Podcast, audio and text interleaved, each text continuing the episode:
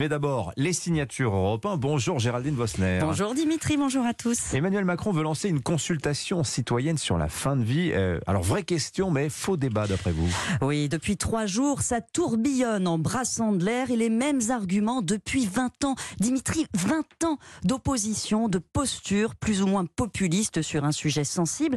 Je ne sais pas vous, mais moi, la perspective de six mois de débat autour de l'expérience personnelle de Lynn Renault et de la façon dont elle rêve de quitter la scène, ça m'épuise. Et quand je pense aux goupillons qui vont s'élever contre, je suis carrément effondré. Vous noterez qu'on entend peu les philosophes, les soignants, les politiques même, qui savent, eux, que le sujet exige de la nuance, mais qui se taisent, paralysés par la mièvrerie des débats, le narcissisme des témoignages.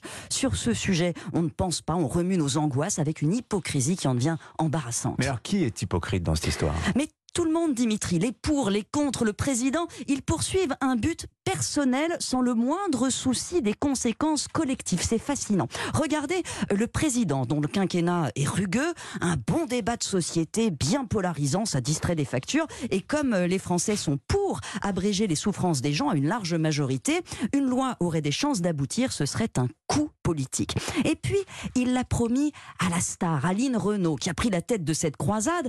Et il est intéressant le discours de Lynn Renault. Hmm. Elle nous dit qu'elle veut mourir dans la dignité, qu'elle ne supporterait pas de devenir un légume. Mais qu'est-ce que c'est un légume euh, Quelqu'un de paralysé d'un continent? On mène une vie indigne quand on perd la boule, qu'on est alimenté par une sonde nasale. Qui décrète euh, qu'un être humain atteint à un moment un stade où sa vie n'est plus digne d'être vécue? On peut le ressentir euh, pour soi-même, hein, bien sûr, selon son éducation, son milieu social, comme Lynn Renault, comme Jean-Luc Godard, mais imposer cette subjectivité à tous, c'est quand même audacieux. Et inscrire ça dans la loi, ben, ce serait rompre une digue. Elle ne pense pas, Lynn Renault, aux idées que ça pourra faire naître dans l'esprit de petits-enfants qui en aura le bol de payer les pas de, mamie, dans celui de vieillards qui se sentiraient demain des boulets pour leurs proches. Le libre consentement qui serait exigé hein, pour ce droit à mourir n'est pas libre quand il est soumis à une pression sociale. Est-ce que vous nous dites ce matin sur Europe 1, Gerline, c'est très fort, c'est très juste.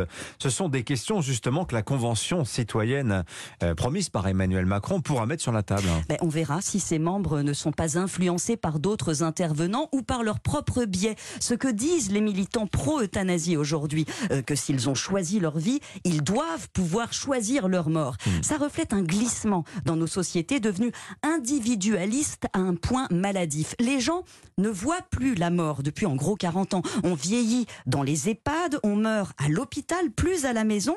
On a délégué la gestion du grand satage euh, à la collectivité.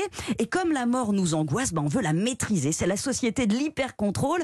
Je n'ai pas le courage de me suicider, alors j'exige des autres, euh, de la société du corps médical, qu'il assume ce poids à ma place. D'un égocentrisme sidérant propre à nos sociétés occidentales. Alors bien sûr, le débat aura lieu. Ces dérives, elles seront soulevées. On va sans doute élargir les possibilités de recouvrir euh, à, à, cette mort accompagnée.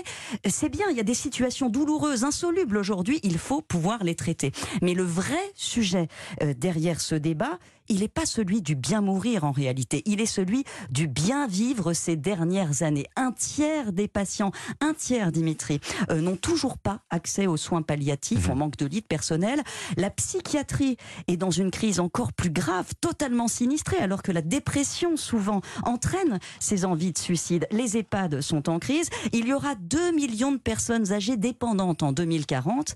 Qui va payer est-ce que euh, la société doit tout assumer? C'est la raison euh, pour laquelle 96% des soignants de soins palliatifs sont contre euh, l'euthanasie, parce que c'est ça le vrai tabou qui sous-tend ces débats. on se grandirait à le reconnaître et à s'attaquer sérieusement au sujet. Merci beaucoup Géraldine Vosner.